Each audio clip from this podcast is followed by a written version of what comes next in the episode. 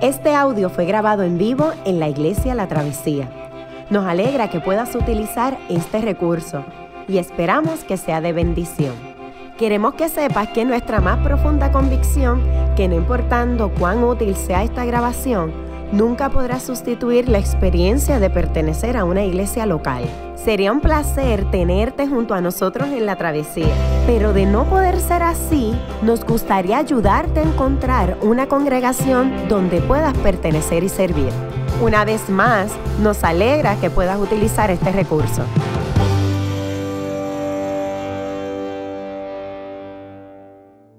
Esta toga me dan ganas de bailar.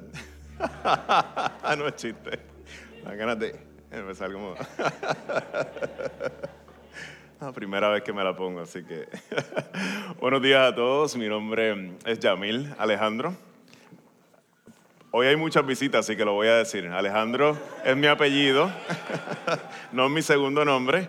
Um, y es un privilegio para mí eh, poder ser uno de los pastores acá en, en Iglesia La Travesía. Y si usted nos está visitando hoy por primera vez, eh, quisiera darle un poco de, de, de, introducción a lo que estamos, hemos estado haciendo por los últimos meses. Hemos estado trabajando una serie de sermones que le hemos, le hemos llamado la Torah olvidada. Torah es una palabra en hebreo que significa instrucción. Eh, nosotros, eh, la palabra que utilizamos en, eh, es el, más comúnmente en, las iglesias evangélicas es Pentateuco. La instrucción o la Torah se refiere a esos primeros cinco libros de la Biblia que escribe Moisés. Si usted no se lo se, se, acuerda de ellos, es el libro de Génesis, el libro de Éxodo, Levítico, Número y Deuteronomio. Lo que nosotros hemos estado haciendo es como que haciéndonos la pregunta, eh, ¿cuál de todos esos la gente eh, no lee mucho? Génesis lo leemos bastante, nos habla del comienzo de las cosas Éxodo, allí tenemos las historias de, de liberación de Egipto, cuando Faraón estaba oprimiendo um, a, los israelitas y son liberados y todos de alguna manera conocemos esas historias, pero cuando llegamos a Levítico la cosa... Eh, Levíticos, Número y Deuteronomio no son libros que tal vez sean tan conocidos, así que nos hemos enfocado en esos tres libros. Al momento nos encontramos a, mitad de la serie del libro de Números y ese es el, el, el, pasaje que vamos a estar considerando hoy. Números capítulo 21. Déjeme compartir un poco acerca del contexto. Israel fue liberado desde la opresión que estaba viviendo en Egipto. El Señor le dio sus leyes, los llevó al desierto y ellos están de camino a una tierra que fluye leche y miel. Otra manera de conocer esta tierra, de referirnos a ella, es la tierra prometida. El libro de números nos narra y nos deja ver cómo es la vida en el desierto. La vida entre el momento en que fueron liberados los israelitas de Egipto por medio de la mano poderosa del Señor, hasta el momento en que ellos entran finalmente a la tierra prometida, la tierra que fluye leche y miel. El tiempo que pasa entre una cosa y la otra es bastante largo, son 40 años. En esa vida del desierto nosotros vemos algunas cuantas cosas que se van a ir repitiendo, como la rebeldía del corazón de aquellos que fueron libertados de la, de la mano opresora del faraón. Vemos constantemente la queja especialmente queja eh, diciéndole al Señor, danos comida, danos agua, deseamos volver a Egipto. Vamos a encontrar todo este tipo de lenguaje, todo este tipo de queja, la vamos a encontrar en el libro de números. Han pasado ya en el, pasado, en el pasaje que estamos hoy, ya han pasado cerca de 40 años. Ya estamos frente a una nueva generación, la generación que salió de Egipto, aquellos que eran adultos cuando salieron de Egipto, ya está desapareciendo ya acaba de morir Aarón, que era el, el, sumo sacerdote, y en el capítulo 20, y ya estamos encontrándonos con una nueva generación que tiene un reto delante de ellos. ¿Acaso ellos van a responder de la misma manera que sus padres? Ninguno de sus padres entró a la tierra prometida, ninguno logró entrar. ¿Entrará esta nueva generación a la tierra prometida o sus corazones continuarán el rumbo de los corazones de sus padres? La rebeldía y la queja. Teniendo eso en mente, les invito a ponernos de pie para considerar el texto que tenemos en la, mañana de hoy. Está en Números, capítulo 21, versos 4 al 9, y lee la palabra de Dios de la siguiente manera. Los israelitas salieron del monte Or por la ruta del Mar Rojo, bordeando el territorio de Edom. En el camino se impacientaron y comenzaron a hablar contra Dios y contra Moisés. ¿Para qué nos trajeron ustedes de Egipto a morir en este desierto? Aquí no hay pan ni agua. Ya estamos hartos de esta pésima comida. Por eso el Señor mandó contra ellos serpientes venenosas para que los mordieran y muchos israelitas murieron. El pueblo se acercó entonces a Moisés y le dijo, hemos pecado al hablar, contra el Señor y contra ti. Ruégale al Señor que nos quite esas serpientes. Moisés intercedió por el pueblo y el Señor le dijo, hazte una serpiente y ponla, en un asta. Todos los que sean mordidos y la miren vivirán. Moisés hizo una serpiente de bronce y la puso en un asta. Los que eran mordidos miraban a la serpiente de bronce y vivían. Permítame orar para que el Señor ilumine las escrituras para nosotros esta mañana. Señor, nos acercamos a tu palabra en este momento, a un libro muy antiguo, en un lugar muy remoto, muy diferente a nuestro contexto hoy día, Señor. E intentamos que estas palabras, Señor, tan ajenas a nuestra realidad, hablen a nuestros corazones hoy. Permite que tu espíritu obre en mí, Señor, que las voy a comunicar y que obre en los corazones, Señor, de aquellos que estamos escuchando tus palabras. Que nuestro corazón sea buena tierra, Señor. Quita la dureza de nuestros corazones, pedimos, Espíritu Santo. En el nombre de Cristo Jesús. Amén. Pueden sentarse.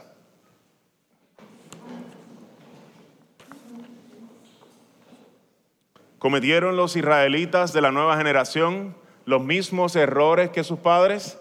El texto pareciera indicarnos que en cierto sentido siguen con un corazón duro, siguen quejándose delante del Señor.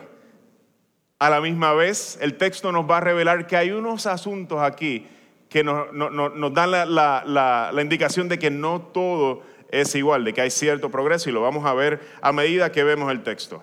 ¿Y qué relación Ustedes que estaban escuchando este texto de serpientes de bronce, serpientes venenosas mordiendo unos a otros, ¿qué relación tendrá un texto como este con la vida de nosotros hoy?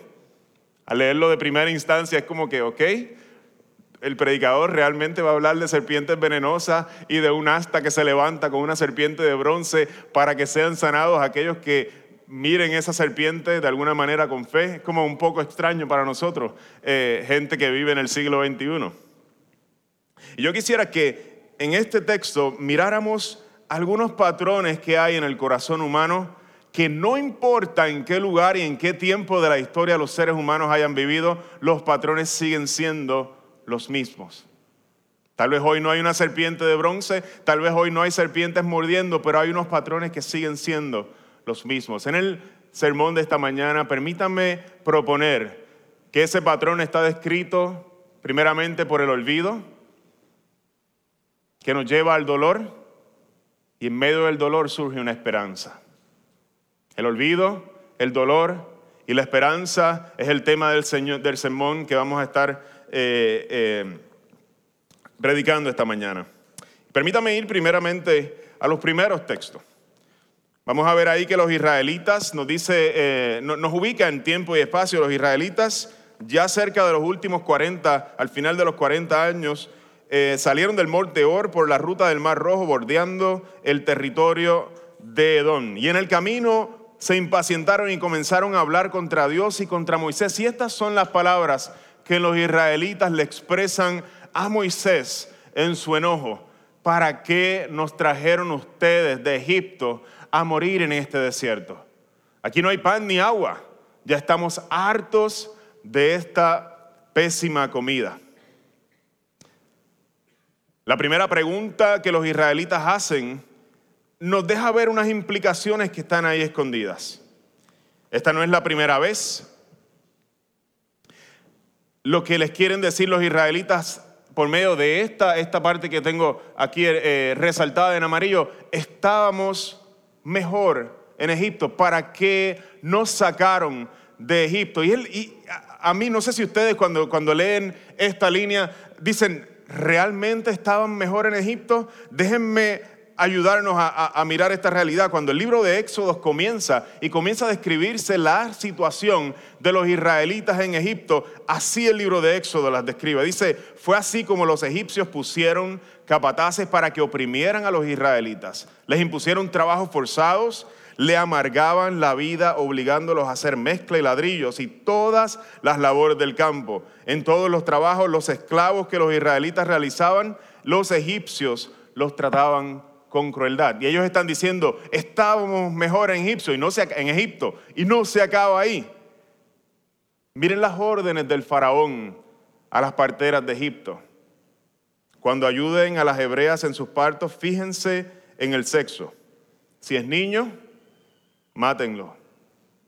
Pero si es niña, déjenla con vida. ¿Para qué nos trajeron, para qué nos sacaron ustedes a nosotros de Egipto. ¿Te hace sentido que ellos quieran volver a Egipto? ¿Cuál es el problema que tienen los israelitas en este momento? Permítame decirle que el problema es que en medio del desierto, en medio de ese caminar entre la liberación que experimentaron y el llegar a la tierra prometida, los israelitas han olvidado su historia. La dificultad del desierto los ha llevado a olvidar la crueldad que ellos vivían en Egipto y de momento todo se ve como si hubiera sido más lindo en ese momento y quieren regresar a ese momento, lo cual es absolutamente falso. Hay tres cosas que ellos han olvidado en el desierto y la primera es de dónde Dios los ha sacado, de ese lugar donde aún los estaban exterminando y oprimiéndolos hasta por medio de trabajos forzados. En la segunda parte, nos dice lo que ellos entienden que es el fin de su caminar. ¿Nos vas a llevar a dónde? ¿Por qué ustedes nos están llevando a morir en este desierto? No solamente olvidan el lugar de donde Dios los está sacando, se les olvida de que hay una tierra que Dios les va a entregar, que el fin de su camino no es morir en el desierto. Se les olvida de dónde vienen, se les olvida hacia dónde van, y no solamente eso, sino que le dicen, y aquí, en este lugar donde nos encontramos, no hay pan ni hay agua. Mentira. Si el Señor de las rocas sacaba agua para darle a su pueblo, el Señor día a día descendía pan del cielo, maná, que tú y yo tal vez desearíamos probarlo porque es mejor que el de los sidrines, de seguro. Mejor que Moncho Pan y mejor que cualquiera de todas estas panaderías sabrosas que hay en Puerto Rico. Los israelitas comían esto en el desierto y de momento la dificultad los hace a ellos olvidar no solamente de la liberación que Dios había trabajado en sus vidas, no solamente de el lugar a donde Dios los estaba llevando a una tierra que, de donde fluye leche y miel, sino que se les olvida cuál es el cuidado que Dios ha tenido en sus vidas en medio de este camino. Es un cuidado que ellos veían de manera constante. El campamento de Israel se organizaba alrededor de esta tienda que se llamaba el tabernáculo, donde Dios vivía en medio de ellos. Se les ha olvidado que Dios vive en medio de ellos. Y esto es todo lo que hace la dificultad en nuestra vida. ¿Y cuáles son los peligros de olvidar nuestra historia? ¿Sabes cuáles son los peligros? Que otras narrativas otras historias comienzan a tomar su lugar. Narrativas falsas.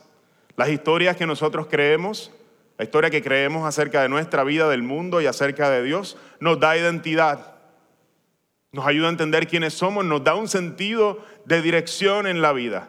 Y aún en medio de la dificultad podemos agarrarnos a esas cosas que Dios ha dicho sobre nosotros y sobre lo que está haciendo en el mundo y aguantarnos da un sentido, es como un ancla para nuestra vida. Sirve como un baluarte, sirve como un escudo cuando nuestra vida está fundada sobre esa gran historia. Miren cómo lo dice Jesús en los evangelios.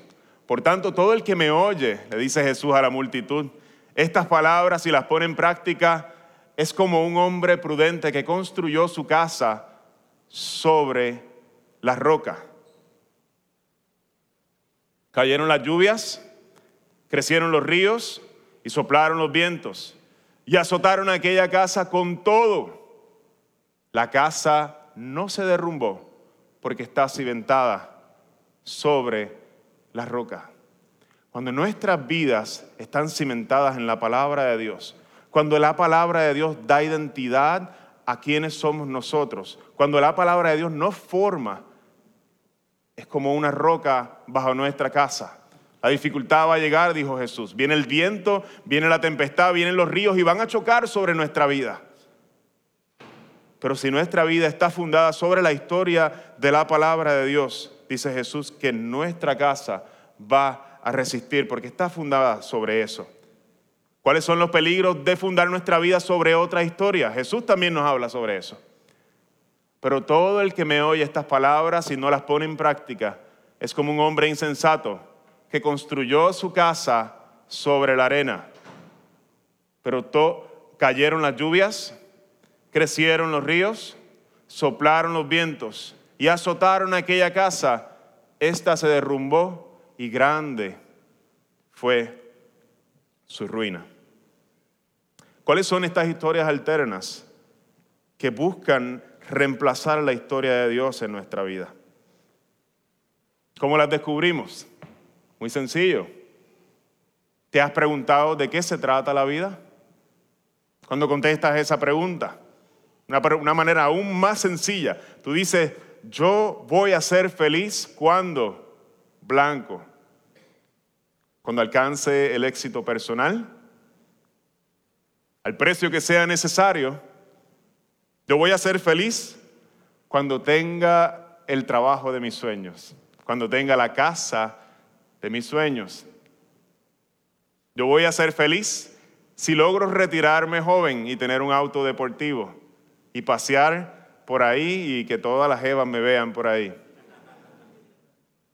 Hay un montón de historias que se meten de alguna forma y buscan dar sentido a nuestra vida. Y es muy difícil porque todos los medios están llevándonos a hacer de esas historias nuestras historias. Y Jesús dice, es un peligro grandísimo.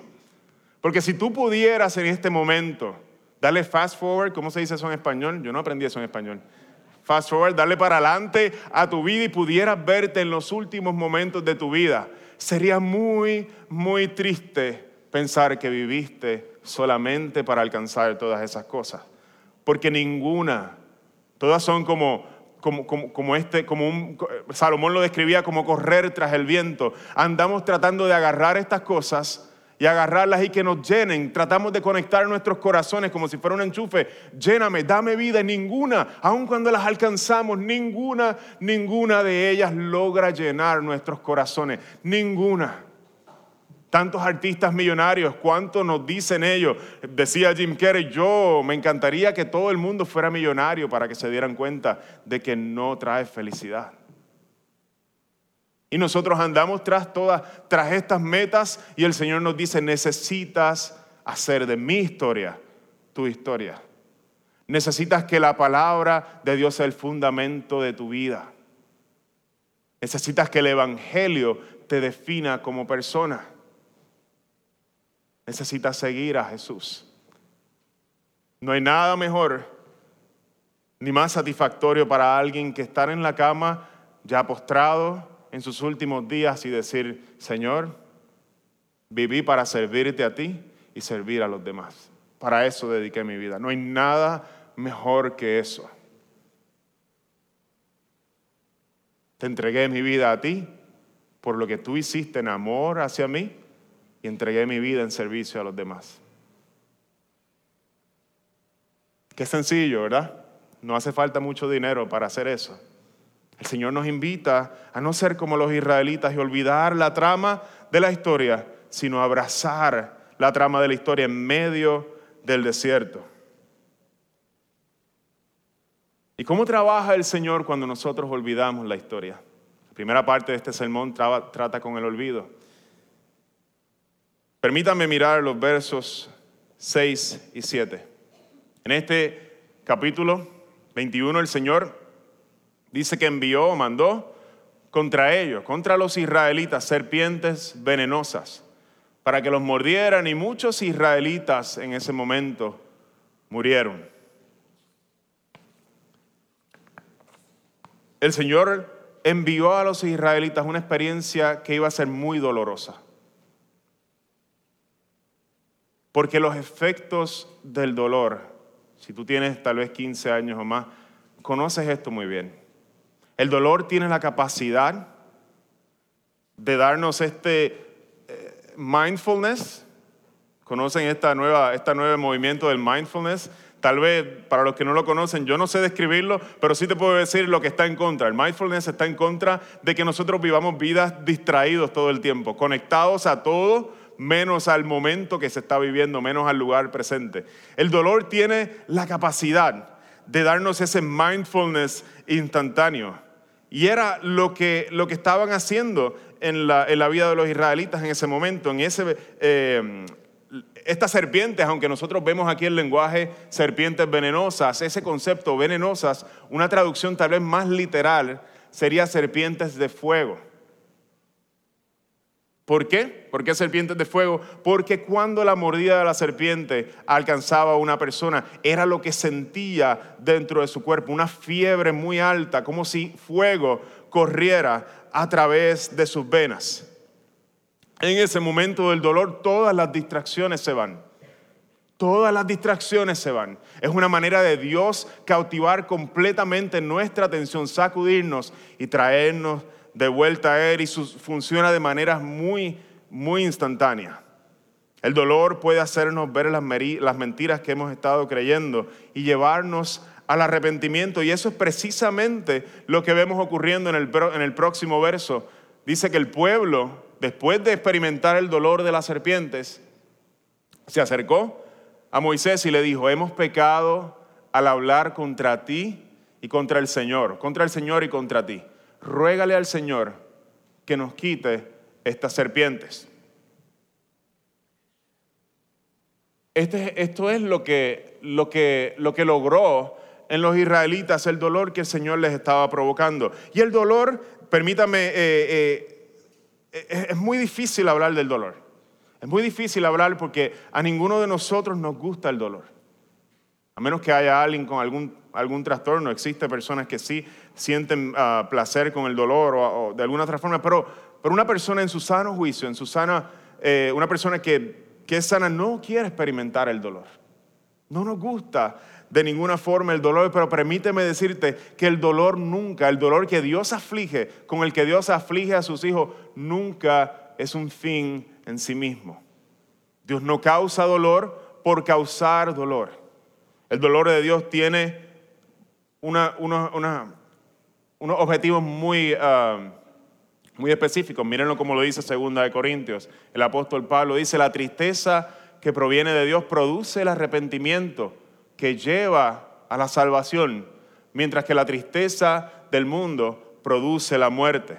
En las palabras de Job, porque él hiere, pero venda la herida, golpea, pero trae alivio.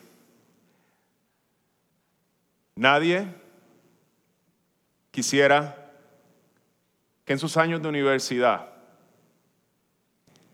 su padre venga y lo meta a la cárcel. ¿Qué es eso, Yamin? ¿Cómo tú llegas del dolor a eso? Hay una historia conocida en, en nuestra familia de este muchacho que fue allá a la Universidad de Mayagüez. No tenía la madurez suficiente en ese momento y yo viví en Mayagüez un tiempo y soy testigo de cómo, muchos de los jóvenes allá eh, de momento se encuentran sin sus padres y aquellos que no tienen, no han desarrollado una madurez saludable se entregan al desenfreno. Y esto pasó con este muchacho. Este muchacho comenzó a hacer fiestas en su casa y él tenía mucho dinero, así que tenía una capacidad mayor de entregarse al pecado, porque tenía mucho dinero. Y invitaba a todos sus amigos, le pagaba. Eh, no solamente el alcohol, sino había droga, mucha droga en, esta fiesta. Y cuando, después de mucho tiempo orando, los padres, la familia de este muchacho orando, este muchacho se encuentra con que su padre, su propio padre, toma acción y lo mete a la cárcel. Como un acto de interrumpir todos sus patrones de muerte, el padre viene y mete a este muchacho a la cárcel y, no solamente está en la cárcel, sino que por dos, cerca de dos años estuvo en programas de rehabilitación.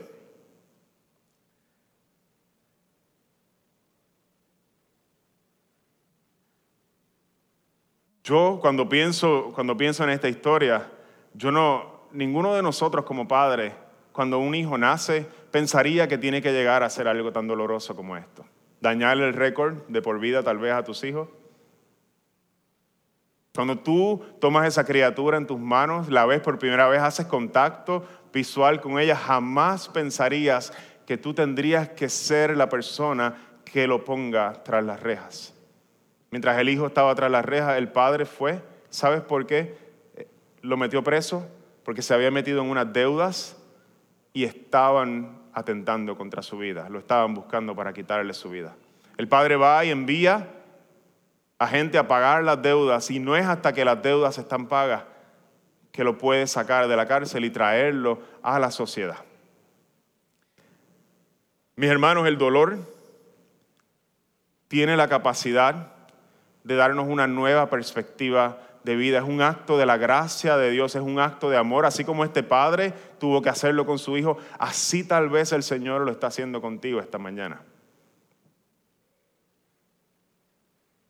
La Biblia nos da unos nuevos espejuelos, nos da una nueva manera, una nueva visión de cómo interpretar algunos momentos de dolor en nuestra vida. Y si tú estás viviendo uno de esos momentos, el Señor quiere que, que no desperdicies tu dolor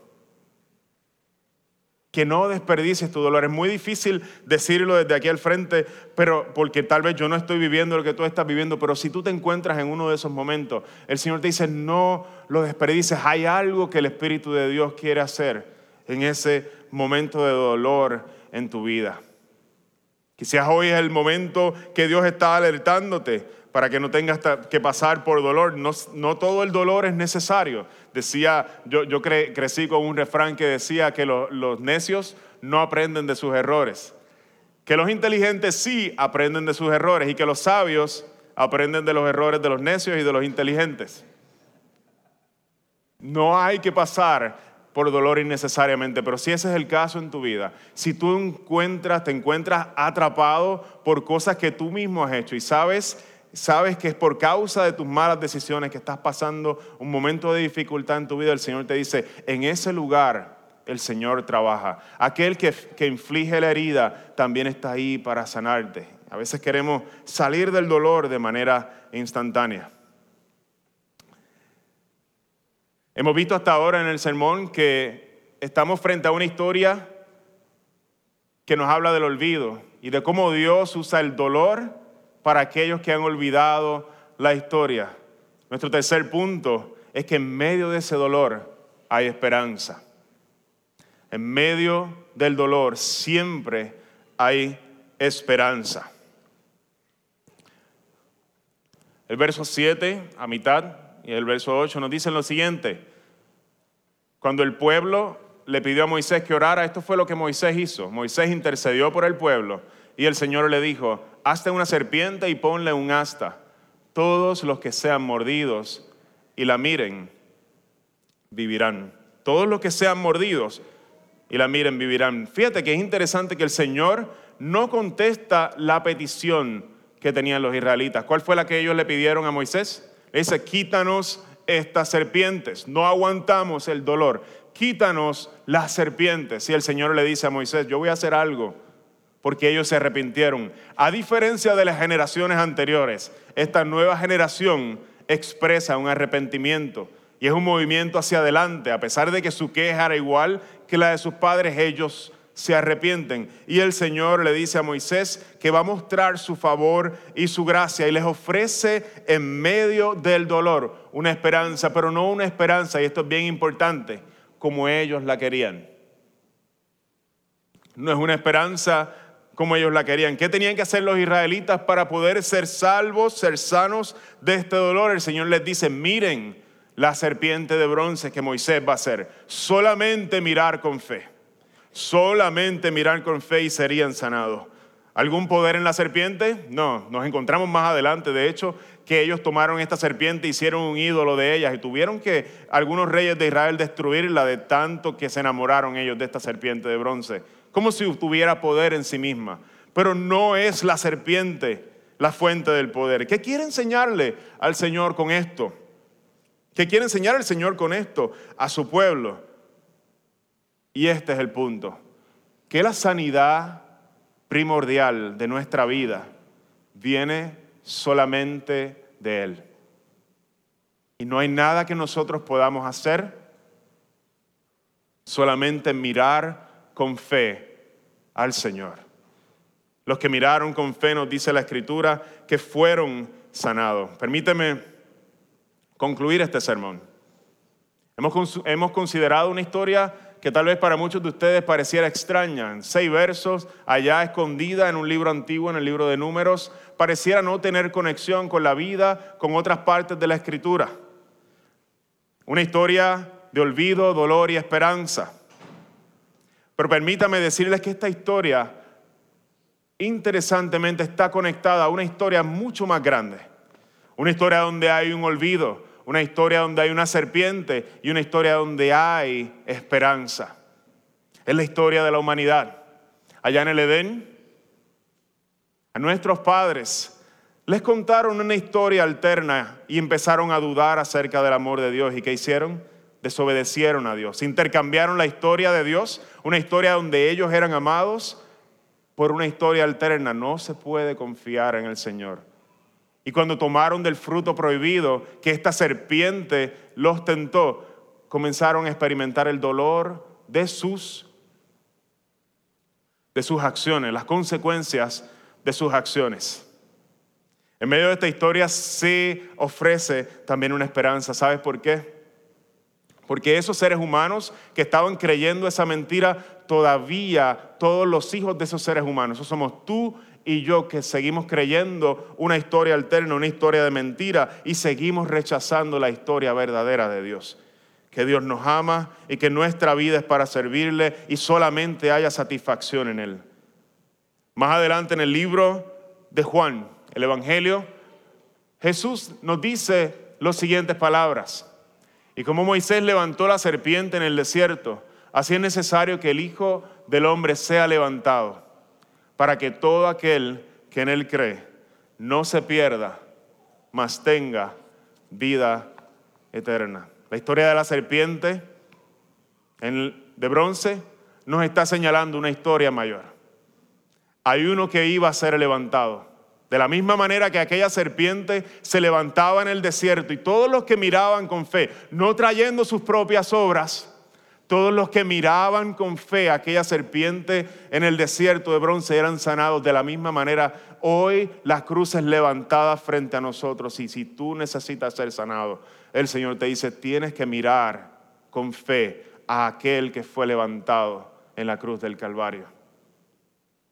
Porque de tal manera amó Dios al mundo que ha dado a su Hijo unigénito para que todo aquel que en Él cree no se pierda, mas tenga vida eterna.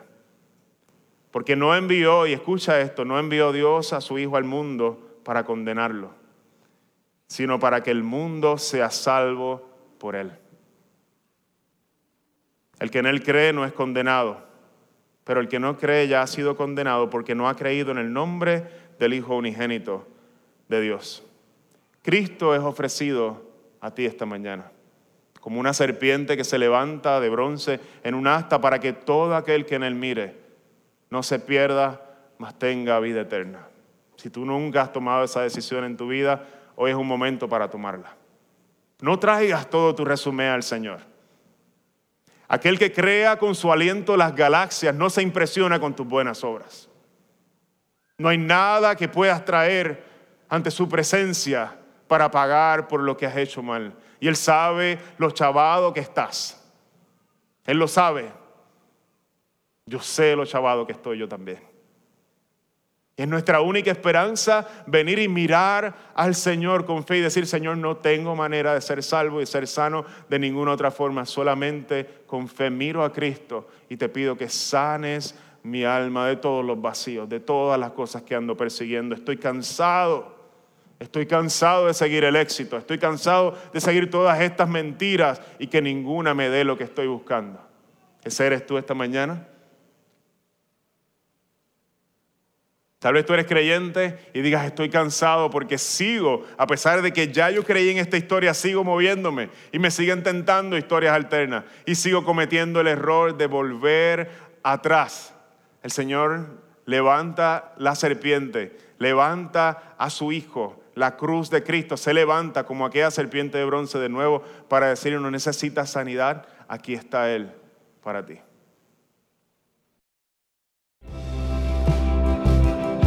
Qué bueno que pudiste escuchar esta grabación.